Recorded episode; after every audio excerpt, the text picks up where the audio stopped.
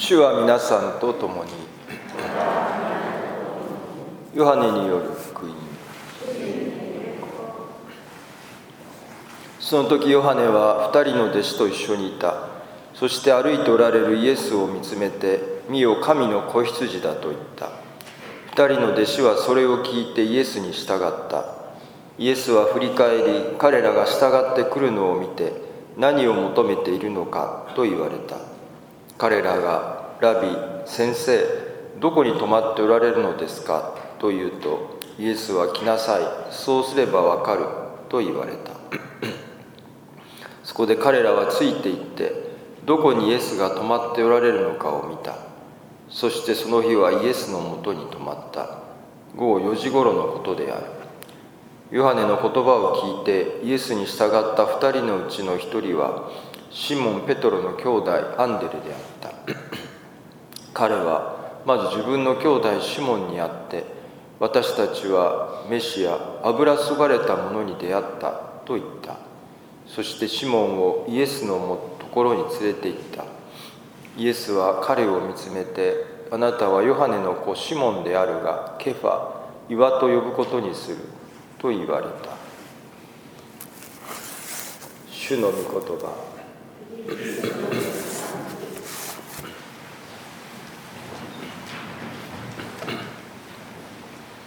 まあ、今日の福音書はヨハネの一章、まあ、イエスと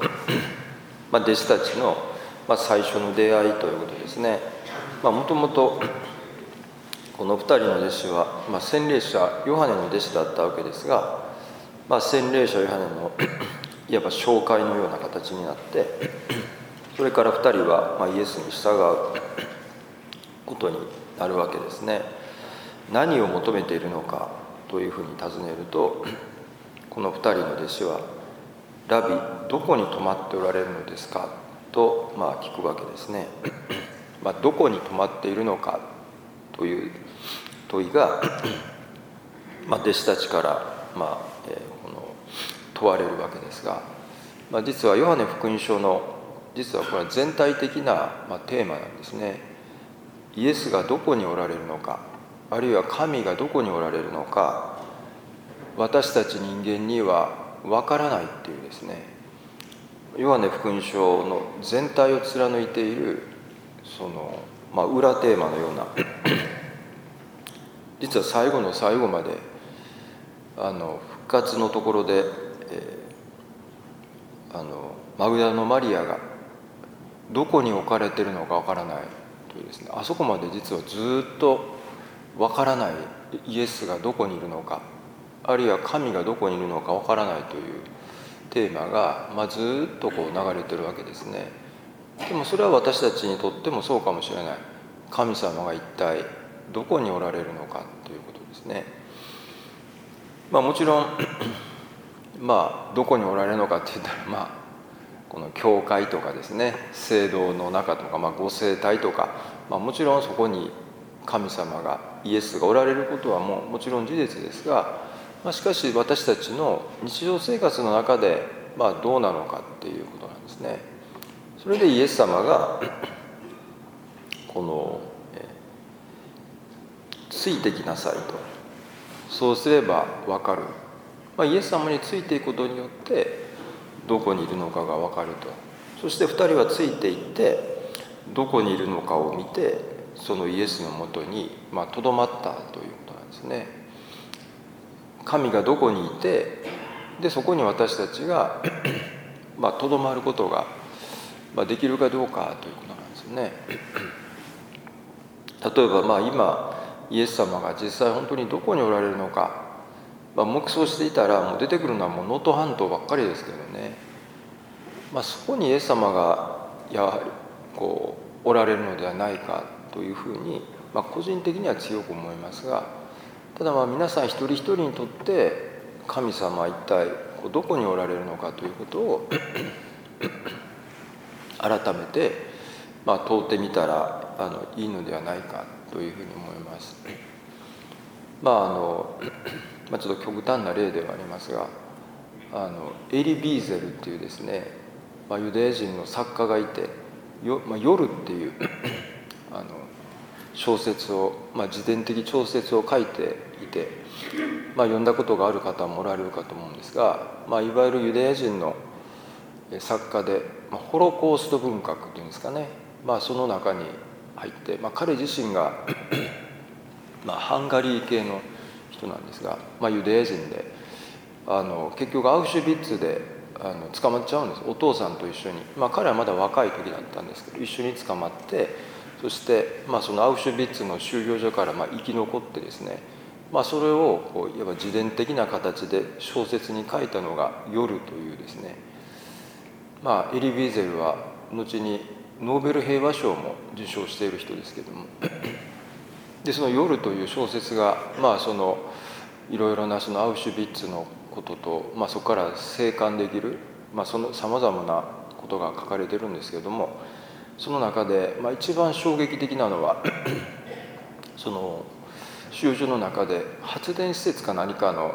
まあ、事故か故意的な爆破か何かがあってですね それで3人の、えー、囚人が処刑されると。でその処刑をみんながこう見なきゃならないというですね罰が下されてで3人の処刑される1人が少年だったんですよね。でそのいわゆる処刑台でいわゆるこの首吊りでまあ殺すんですけどナチスがですね。で1人がその少年でその他の2人は大人だったので体重がですねかかるからその2人はすぐ死ぬんですけど少年は軽すぎてこの首をつってもですね実はなかなか死なない。つまりあれは体の重さで首にぐっと縄がかかるからこう絶命絶滅する絶命するんですけど 少年だったんで軽すぎてですねそのすぐ死なないででこの公主台でもがき苦しむのがこうかなり長い間こう続く。でそれをこう他の人たちがみんな見てなきゃならない。というですね、まあ、非常に凄惨なところなんですけど、まあ、その時に彼がつぶやくんですよね。神はどこにいるのかと。そのそのような苦しみの中でその無実、まあ、ある意味無実の少年がしかも拷問のようにこの苦しみ続けている姿を見てですね彼が思わずつむこうつぶやいて「神はどこにいるのか」という絶望的なえこのつぶやきを、まあ、するわけですね、まあ、彼はまあ実際敬虔なユダヤ教の信者だったんですけど。でその時に後ろから、まあ、それが、まあ、後ろの人が本当に言ったのかあるいは神様の声なのか声がしてですね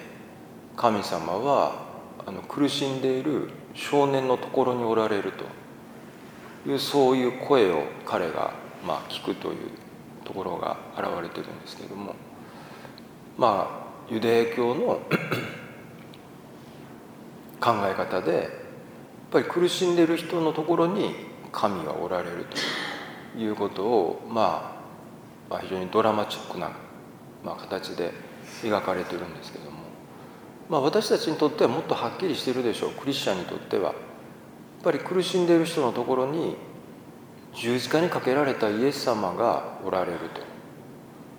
それがやはり私たちの一つの、まあ、答えの答えではないかなというふうに、まあ、思います。もちろん嬉しいことや喜ばしいことや 幸せなことの中に神様がおられますけども、まあ、それだけではない。やっぱり辛いこととか苦しいことの中に十字架にかけられたイエス様が共に苦しんでおられる、まあ、それが私たちクリスチャンのまあ、一つの信仰であるというふうに言えるでしょう。だから時々私たちもつぶやくわけですよね、まあ、苦しい時にこそつぶやく。神はどこにおられるのかと。このような厳しい状況の中で。だから今だったらやっぱり能登半島のあの、まあ、なかなかねこう支援がいかない地域とかやっぱり私たちは何回も何回も問うわけですよね。神は一体どこにおられるのか。絶望的な気持ちになってですね。何回も何回もそれをつぶやかざるを得ないこともやっぱり時にはあるでしょう。でも苦しんでるイエス様こそが苦しんでる人と共におられる、まあ、そこで、まあ、それを私たちは 見ることができるかどうか。そしてその日はイエスのもとにとどまった午後4時頃のことである。4時って時間まで書いてあるんですけど、まあ、ドミニコ会の押田神さんは何で4時なのか。これはイエス様が十字架にかかって亡くなった時間だから午後4時だっていうふうに、まあ、押田神さんはその時間を解釈しておられますけれどもまあそうかもしれない。だからこの兄弟アンデレはシモンにあって私たちはメシア救い主に出会ったということがそこで言えるわけですよね。そうでないとイエス様が救い主だって一体私たちはどこで言えるのかということですがまあでもそれはやはり私たちがどう苦しみを受け止めるのかということとやっぱりセットで考えなきゃならないしそこでこそ十字架にかけられた苦しんでいるイエス様をまあ、見出せるか、まあ、どうかということですね。まあ、私たちにとって、まあ、一人一人にとって神はどこにいるのかそれに対して、まあ、ここにいるというふうに、まあ、私たちが、まあ、言うことができるならばやっぱりその方こそ私たちのメシアであると救い主であるというふうに、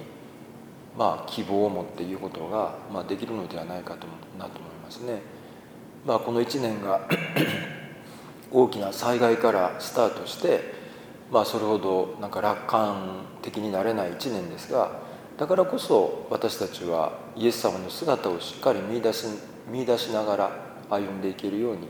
共に祈りを捧げたいと思います。